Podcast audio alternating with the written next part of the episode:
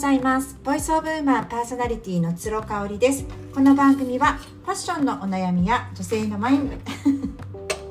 女性のマインド解放軸とした明日がちょっと生きやすくなるそんな tips を紹介しています。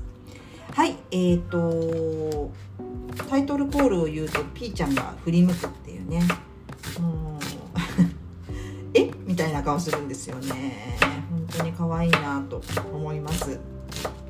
えーと、先週末ね、えーと、新天地である福岡に行ってきまして物件を探してきました。えっ、ー、とねあのー、まあちょっとあるあるみたいなんですけど結構ね福岡の方ってど皆さんどういうイメージあります？なんかこう気性が荒いとか、ね、九州男児みたいななんかしっかりしているみたいな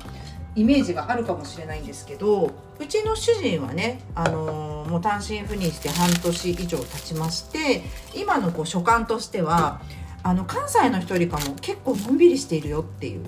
感じあの、まあ、ちょっと沖縄に近い感じかもっていうのは言ってたんですよ。であの話し方がねまずもうすっごく柔らかいからあの関西弁のこうバーってこうあの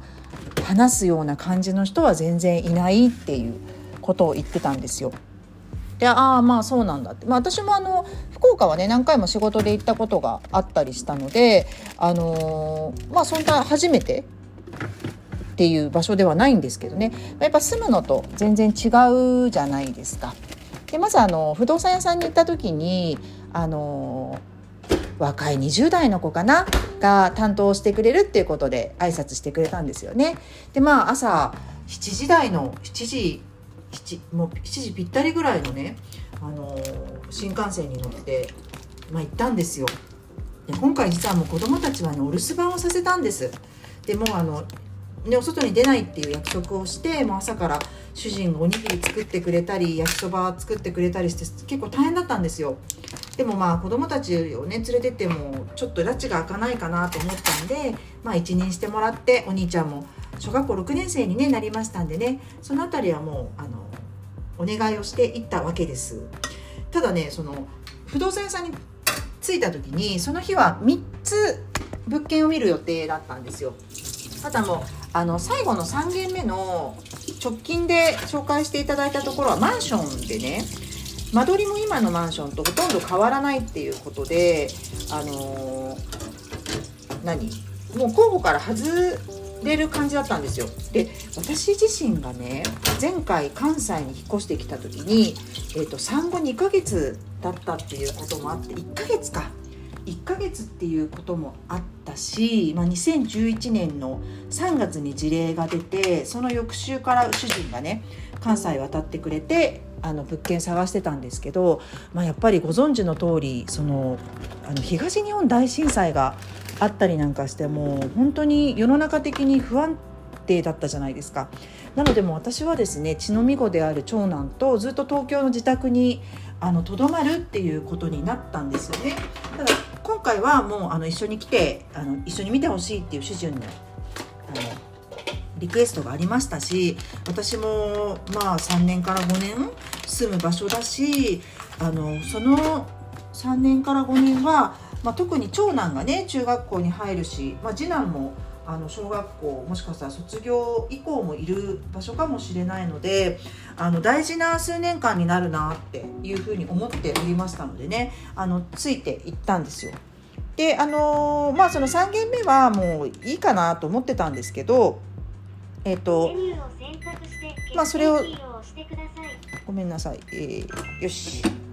話をしてたんですよね。そしたらあの担当の方がですね、まあ、その3軒目のマンションはあのもうね前日に旦那様からご連絡をいただいていてちょっとこう間取り的にあの今と変わらないのでないですって聞いてたんですけどっていうことで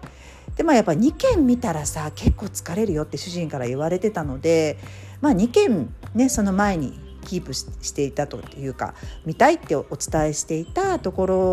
ろが見れればいいかなって思ってたんですけどなんとなんと1件目も2件目も見られなかったんですよ。で、えーと、1軒目第一希望のものに関しては実は築古の戸建てなんですけどオーナーさんがですね中のちょっとそのリノベを入れてかつ家賃も上げるかもしれないって全然違う方向転換を示してきたらしいんですね。で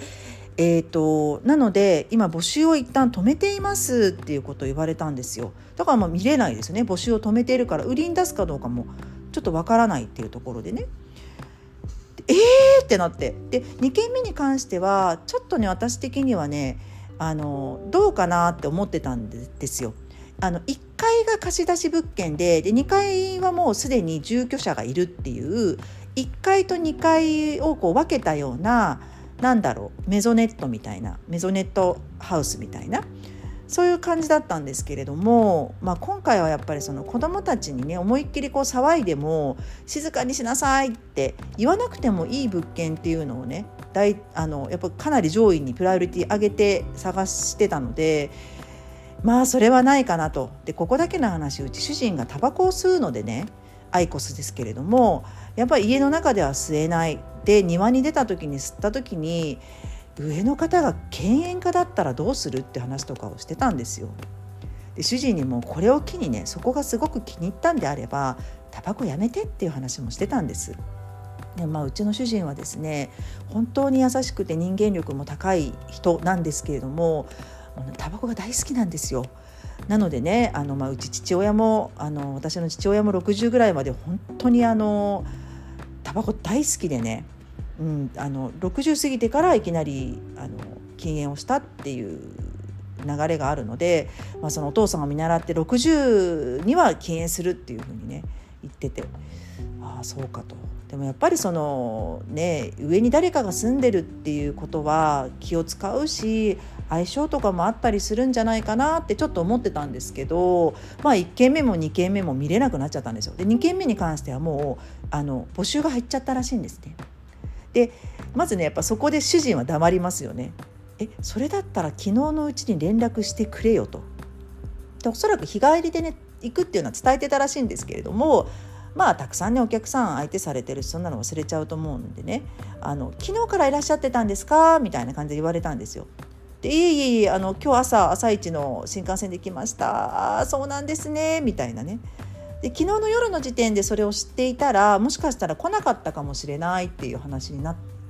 て、まあ、主人はちょっとそこでこう口をつむってしまったんですけど後からまねご担当者さんがいないところでまあそれもご縁だろうと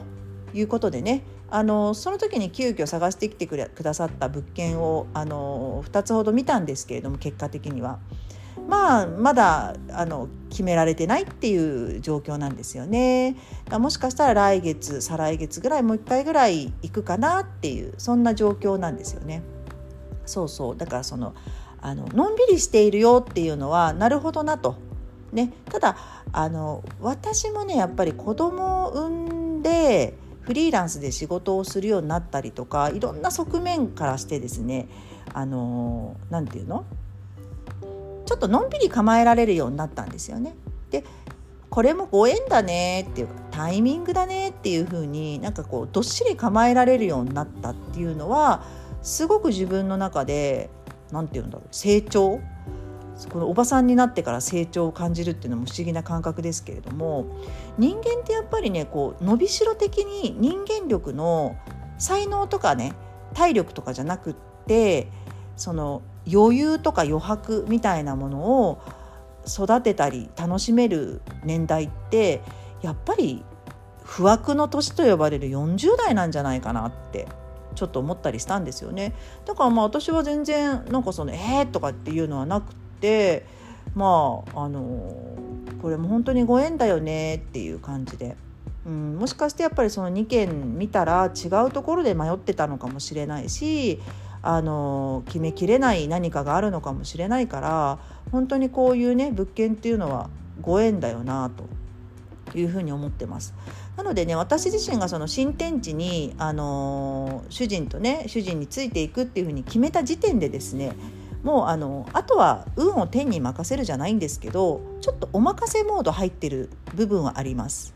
うん、だから子どもたちの学校とかも学区とかも全然気にしてないんですよ。あのただやっぱりね次男くんはちょっと学校がま好きじゃないので慣れるまでに時間がかかるからあんまり離れてない方がいいなとかっていうそのぐらいはあるんですけどねあの長男はねもう自転車でも通いたいとかって言ってるから遠くてもいいと思うんですよ。なんかねそんなところを見てもねあの決めたんだったらもう文句は言わないその後のことはなんかこう運を天に任せる的なお任せするっていうのってすごく大事なんじゃないかなと思うしあの若い時はなかったですよそういう感覚は。ついてないなとかあの全部コントロールしようとしてたしね人の心も状況も環境も対外的な事象もコントロールしようとしていた自分がいたけどなんかねやっぱそれをやっちゃうと疲れるし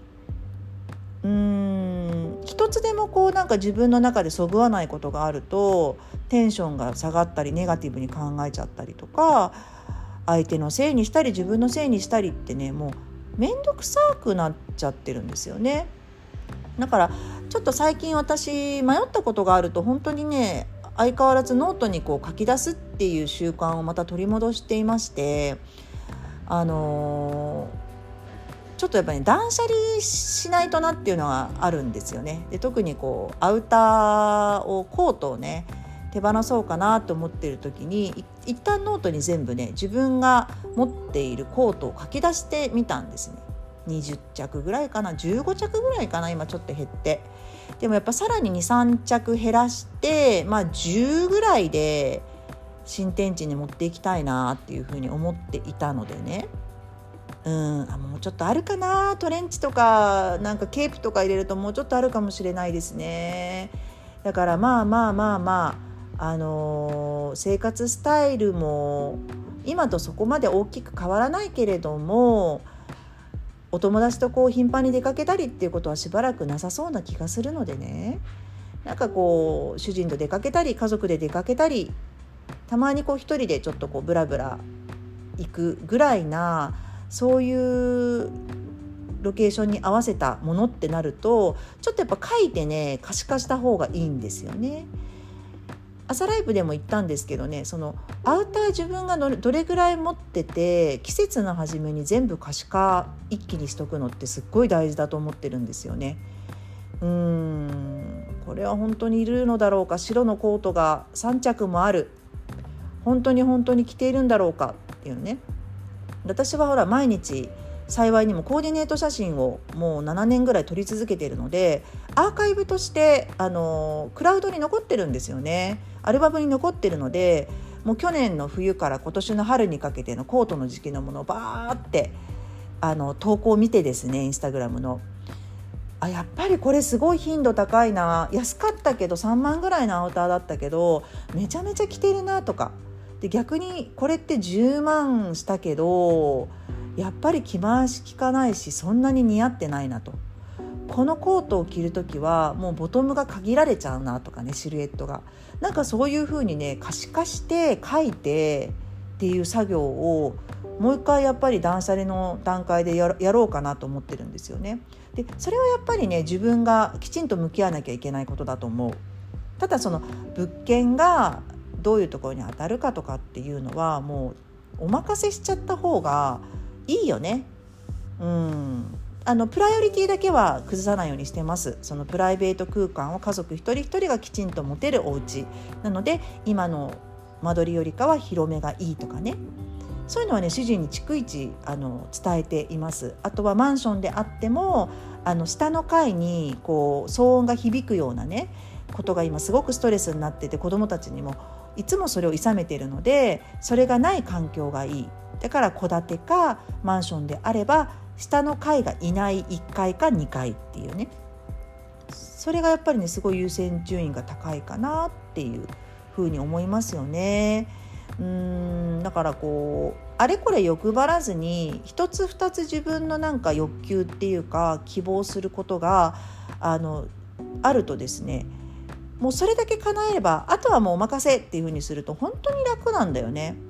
あのれいちゃんとのコラボピアスも来週発売になりますけれども本当に私ね石とあと雰囲気だけ伝えてあとはもうれいちゃんにお任せなの。でれいちゃんやっぱり3つぐらい作ってきてくれるんですよ本当によく仕事ができる方で。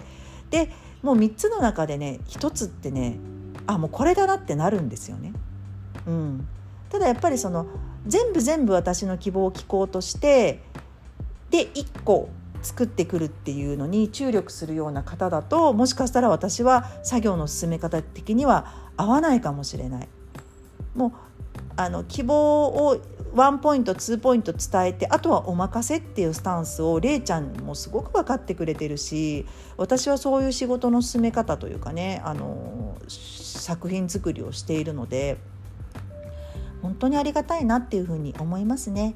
うんなんか新天地ではそういう本当にまた2といえばカーみたいなねあのパートナーがビジネスパートナーが見つかるといいななんてことをちょっと実はあの願っている次第でございます。